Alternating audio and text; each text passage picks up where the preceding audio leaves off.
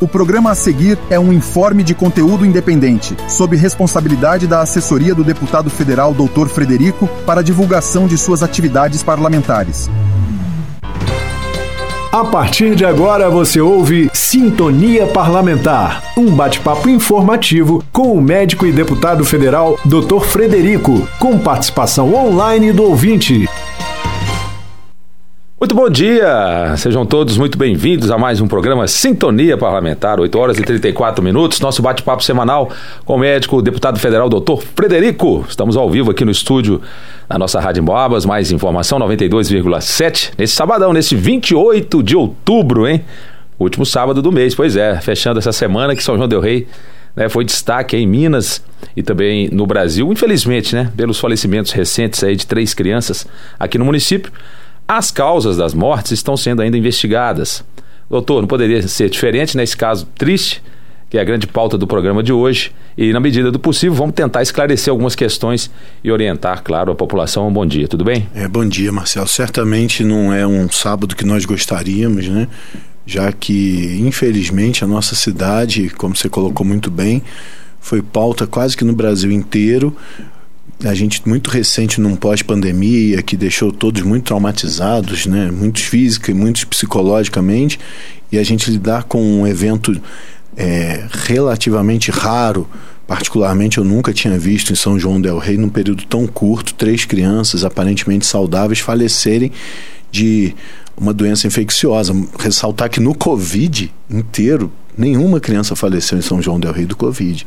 E de repente, em menos de um mês, você vê três crianças falecerem de uma possível causa infecciosa investigação. É muito duro realmente. E a gente abre esse programa aqui desejando sinceros sentimentos a todos os familiares e amigos dessas crianças, rezando, pedindo a Deus que conforte o coração de vocês dessa que é a maior dor que o ser humano pode sentir, que é a perda de um filho. E o nosso compromisso de continuar ajudando, trabalhando, para que a gente possa evitar é, casos dessa natureza aqui. E com certeza hoje é o foco do programa na rádio. A gente convida aí os ouvintes a escutarem, porque entendemos que a gente tem algumas informações relevantes para que a gente possa tentar evitar fatos como esse. Tudo bem. E já direto ao assunto, vamos começar então pela cobrança né, que surgiu por parte da população, justa, né? Diante dessa comoção. É, as pessoas pedem pelo famoso aí plantão pediátrico em São João del Rei. Ontem, inclusive, teve uma reunião na Câmara, né, com mães. Eu estava até é, assistindo ontem tarde para noite ali. O fato é que essa não é uma demanda recente, né? O prefeito Nivaldo falou nessa semana, primeiro da dificuldade de encontrar médicos pediatras para atendimentos. Depois, né? Ele disse que contratou cinco especialistas e que os plantões devem começar em breve. Doutor, então, afinal de contas, qual é, a dificuldade aí da implantação desse plantão? E na sua visão, por que, que a prefeitura não tomou essa medida antes? Olha, Marcelo, realmente existem é, poucos pediatras para a população infantil do Brasil inteiro. Mas não são tão poucos assim, não. Em Minas Gerais são cerca de 5 mil pediatras. Em Minas Gerais uma população de, de 21 milhões de habitantes. É, agora, dificuldade existe? Sim, existe. Mas eu vou ser muito franco hoje aqui, deixar claro que não há politicagem, muito menos intenção eleitoral, porque tem um, um ano que eu fui reeleito, minha eleição agora é só 2026, até lá, possivelmente muito do que foi falado aqui vai ser esquecido pela população, tanto de bom quanto de ruim.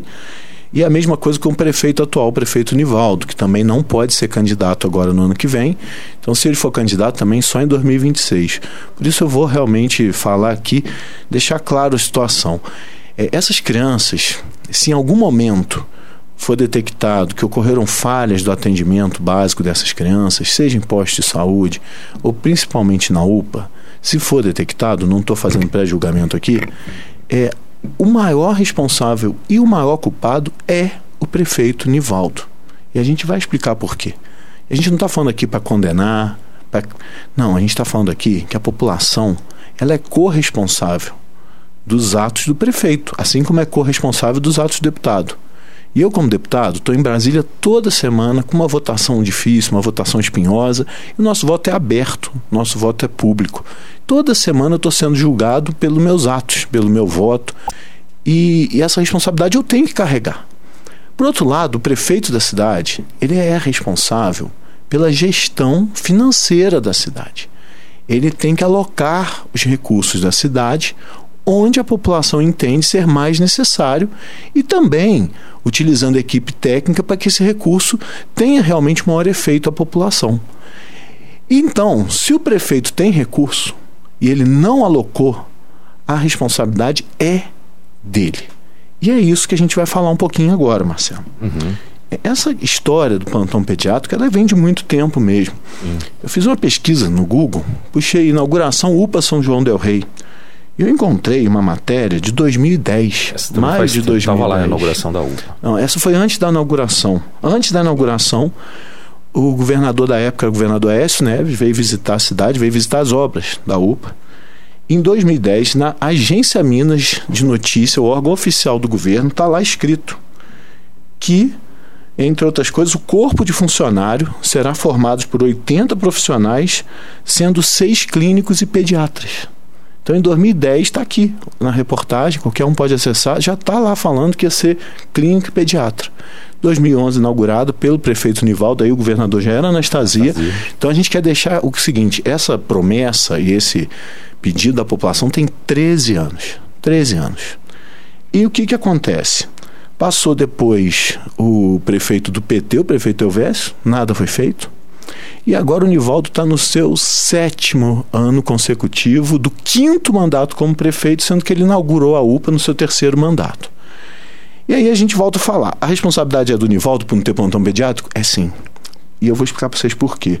Porque o Nivaldo poderia argumentar que não tem recurso. O Nivaldo poderia falar que não tem condição de, de implementar. É caro? É caro. Mas vamos colocar aqui uma conta de padaria. Um plantão em média da UPA, ele fica em torno de 2.500 por dia para um médico, para um clínico. Em torno, pode ser mais. Quantas é, horas é bom falar? É, 24 horas custa 2.500. Então, um clínico para estar tá na UPA durante 30 dias vai ficar aí na faixa de uns 70, 2.500, é, 75 mil reais é o custo de um clínico. Vamos colocar que o pediatra é caro para caramba, vamos dobrar para 5 mil, 5 mil reais para o pediatra ficar lá 24 horas atendendo nossas crianças. Então esse custo seria de 150 mil. Mas vamos aumentar mais um pouquinho, vamos colocar uma enfermeira e uma técnica só para pediatria, para fazer um bom trabalho. Vamos colocar, esse custo seria em torno de 200 mil por mês. 2 milhões e 400 mil, 2 milhões e 600 mil por ano. Vamos jogar alto, alto. Eu acho que eu estou falando um valor que não precisaria de tanto, mas vamos jogar alto.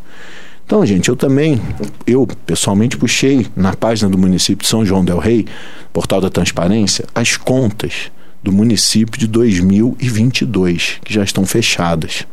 E é muito importante, eu acho que pouca gente entra nessas contas.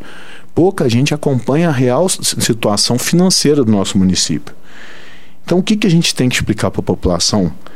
É que o recurso de São João Del Rei, o recurso total de São João Del Rei, ele beira os quatro 400 milhões de reais por ano. E a gente está falando de um montão de pediatria de 2 milhões e 600. O recurso beira 400 milhões de reais por ano. Isso está no portal da transparência, tá? Se a gente tem um resumo aqui que a gente pode até ler. Então, olha, receita corrente. Todas as fontes. Receita assim, corrente, né? 374 milhões de reais. A maioria disso é repasse federal, mas também tem os impostos municipais, como ISS. Receita de capital, que são as operações financeiras, provavelmente 8 milhões. Receita corrente intra, essa eu não sei o que é, 33 milhões. Aí você tem a dedução da previdência própria do, do IPM aqui de São João, total de receita, 392 milhões. Agora vamos para despesa. Despesa.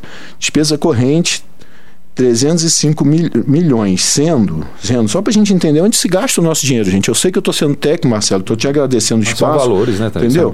Porque as pessoas, as pessoas precisam saber, olha, é, folha de pessoal e encargos sociais em São João del Rei no ano 2022, 178 milhões de reais. Dos 392, 178 milhões são para encargos de pessoais. Né? E outras despesas correntes, 126 milhões é, investimentos no ano passado, ou seja, investimentos são novas obras, são melhorias. É, tudo que a gente falou antes é o custeio, com o funcionário, custeio com a máquina. O investimento, 42 milhões. Mas o mais importante disso tudo, é, ano passado teve um superávit, isso é muito sério, de 38 milhões de reais. Então, assim, do que arrecadou e o que gastou, sobrou 38 milhões. E quanto que a gente acabou de falar que seria um custo, aqui exagerado? 2,600.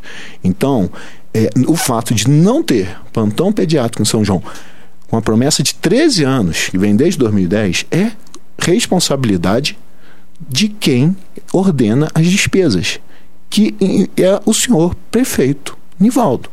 Sendo que o prefeito Elvésio também passou e não fez esse plantão. Por que, que a gente está falando isso? Porque a dor da perda das crianças é muito grande e não tem volta. É triste demais. Só que as pessoas precisam entender as prioridades na hora de escolher seus governantes. Se a prioridade de São João del Rei é a saúde, a pessoa tem que procurar alguém que tenha um vínculo maior com a saúde, que tenha um compromisso com a saúde. Porque, entre outras promessas do prefeito Nivaldo na última eleição, ele chegou a prometer uma universidade pública municipal. Ele prometeu. Está aí, acabando. Acho que ele não vai cumprir. E não sei se seria prioridade para o município para gastar esses 38 milhões. Mas isso tem que ser bem claro. É, fazer o plantão pediátrico é mais do que obrigação.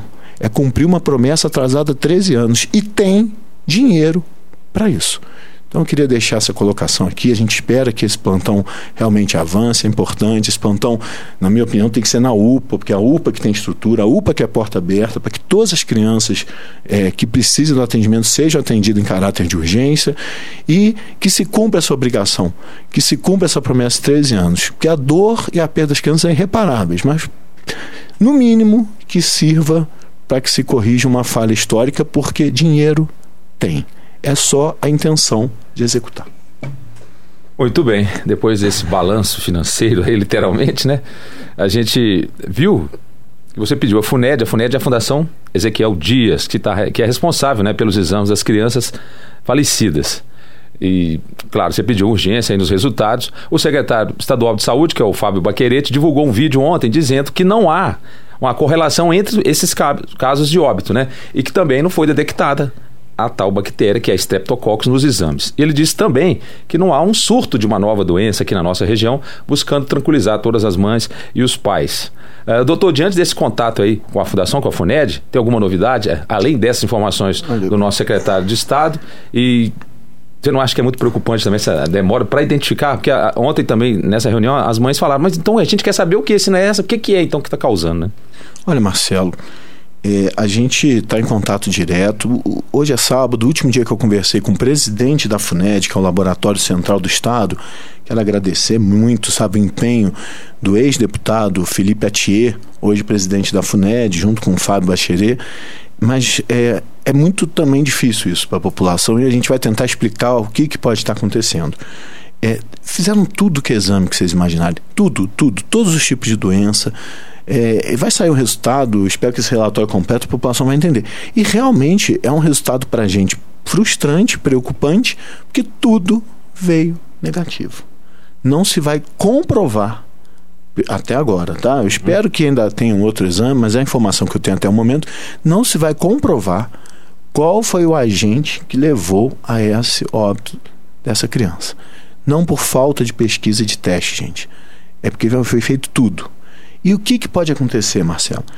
A gente sabe que quando tem uma infecção grave e que se faz a coleta do sangue para fazer uma cultura para descobrir uma bactéria, ela costuma vir positiva em cerca de 20 a 30% dos casos. Então, de cada 10 pessoas com infecção generalizada grave, você colhendo sangue para pesquisa, em 7 a 8 ela tem uma infecção, ela tem uma bactéria grave, mas a cultura não cresce é um procedimento difícil. Quando cresce é uma maravilha, a gente tem certeza e tal. Quando não cresce, não é que a pessoa não teve aquela infecção bacteriana, mas é que infelizmente não foi a carga de bactéria, o ambiente em que foi feita a coisa não permitiu crescer. Então, a gente vai, gente, apesar da tecnologia, a gente tem a clínica como soberana. Então, essas crianças tinham dor de garganta, essas crianças eh, chegaram a ter mancha no corpo, lesões na pele, febre alta. Então a suspeita clínica é de uma amidalite. Isso não pode ser realmente descartado. E é, a gente tem visto relatos de aumento de atendimento por amidalite, e só que a amidalite raramente leva a falecimento. Então a pergunta maior não é só qual bactéria que causou, porque pela clínica tudo sugere uma amidalite, a bactéria mais comum da amidalite é o Streptococcus. Mas realmente nos preocupa assim, a forma com que essas crianças vêm reagindo a uma bactéria que teoricamente não é tão mortal, não é tão maligna assim, e infelizmente aconteceu. Então esses questionamentos são questionamentos que têm que continuar sendo investigados, mas o mais importante para concluir essa questão, mães, pais, os filhos estão sentindo dor de garganta, principalmente se está com febre, está prostadinho, leve a uma unidade de saúde mais próximo da sua casa ou seja uma unidade básica de saúde que esteja com a porta aberta para atender, ou na UPA realmente, que é a porta de entrada. Com ou sem o pediatra, a UPA é a porta de entrada para esses casos que são considerados de moderada gravidade. A Santa Casa, ela é ela é de portas abertas para criança de alta gravidade. Deus me livre guarde, se essa criança está desmaiada, em coma, ela pode ser atendida na Santa Casa, tá? Casos graves, é uma triagem. Então, se essa criança der vermelho ou laranja, ela é atendida na Santa Casa.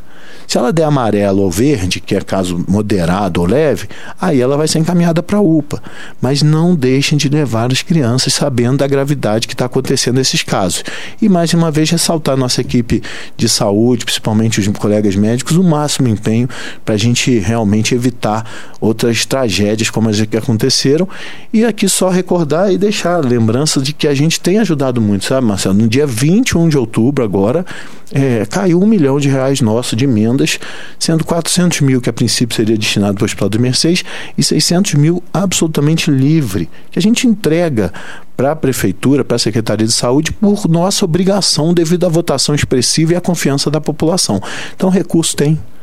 Vamos trabalhar, e vamos salvar, vamos evitar de perder as crianças. E mais uma vez, meus sentimentos a todos os familiares, que dói muito. Eu, como pai, sinto, imagino a dor de vocês, é muito pesado. Muito bem, é hora então do nosso diálogo aberto, que é o momento da participação do nosso ouvinte pelo WhatsApp, que é o 32 99196 0596. Vamos lá com o nosso diálogo aberto. Diálogo e aberto. Sem perder tempo, a gente já vai com uma pergunta e que de certa forma tem uma relação, né, com o tema até. É o Matheus Costa aqui de São João e ele diz: é, o senhor acha que o corte do governo do piso da saúde pode prejudicar o atendimento da população que precisa do SUS? É, essa questão do corte é muito ruim. Né? A saúde é prioridade, então qualquer corte ele realmente é difícil. Mas o que mais nos chateia é que no ano passado, no final do ano passado, quando foi ser aprovado é, a PEC do teto de gastos, né, para acabar com o teto de gastos, fez uma propaganda que seriam investidos mais 22 bilhões de reais na saúde. E o que a gente está vendo é que não vai ser investido esse recurso. Isso irrita a gente porque é uma forma de enganar a população. Vamos investir na saúde, vamos investir na educação, para aprovar a lei. Depois que aprova a lei, lamentavelmente a saúde e a educação continuam ou com os mesmos recursos prévios ou com aumento mínimo e foram usados a saúde e a educação para enganar o povo e aprovar leis depois não são efetivadas. Muito bem, temos mais uma aqui. Ainda nós temos tempo aqui no programa. É, a Lúcia não colocou a cidade, mas mandou uh, a seguinte mensagem: parabenizando pelo trabalho, parabéns pelo trabalho, doutor. Nessa Obrigado, semana Lúcia. vi no Instagram uh, seu empenho para enviar verbas para os nossos bombeiros, eles merecem. É realmente foi uma alegria muito grande a gente poder aprovar na Comissão de Saúde para que recursos da saúde possam ser mandados para ajudar no bombeiro a fazer o trabalho de atendimento pré-hospitalar, atendimento das vítimas ainda nas ruas, nas vias públicas, para que com esse atendimento bem feito, a chance dessas vítimas terem menos danos, menos problemas, ficarem menos tempo internadas, terem menos sequela, é muito maior. Por isso, foi o entendimento da Comissão da Saúde, com o apoio amplo de muitos deputados, que se pudesse mandar esse recurso diretamente da saúde para o Corpo de Bombeiro fazer o atendimento pré-hospitalar. Bem, e aí você tem conhecimento de causa, né? É, eu como médico bombeiro, eu sei a importância, por isso que dedicamos tanto pela essa aprovação e estamos muito felizes com Bem, isso. Parabéns a todos aí os bombeiros. É. Então, em cima da hora aqui, já arredondando é, o nosso tempo, a gente está terminando agradecendo mais uma vez ao doutor Frederico aí pela presença, pelos esclarecimentos muito importantes nessa manhã de sábado sobre né, todos os fatos aí da nossa cidade. Acompanhe então nas redes sociais o trabalho do deputado. É muito fácil, você busca lá DR de doutor Frederico MG. DR Frederico MG. Quero também deixar aqui em nome do programa, né, nossa solidariedade às famílias, claro, amigos também dessas crianças falecidas, professores, que eu estava vendo outro depoimento de uma professora da escola Inácio Passos, né, que lidam ali diretamente com as crianças, também sentem. Então, que Deus conforte a todos e que a gente tenha, claro, dias mais tranquilos pela frente. Abraço, obrigado, doutor. Obrigado, Marcelo, a todos os ouvintes aí que estavam com a gente. Que Deus nos abençoe e que realmente os dias à frente sejam melhores. Você ouviu Sintonia Parlamentar. No próximo sábado tem mais, aqui na 92,7 em Boabas Mais Informação.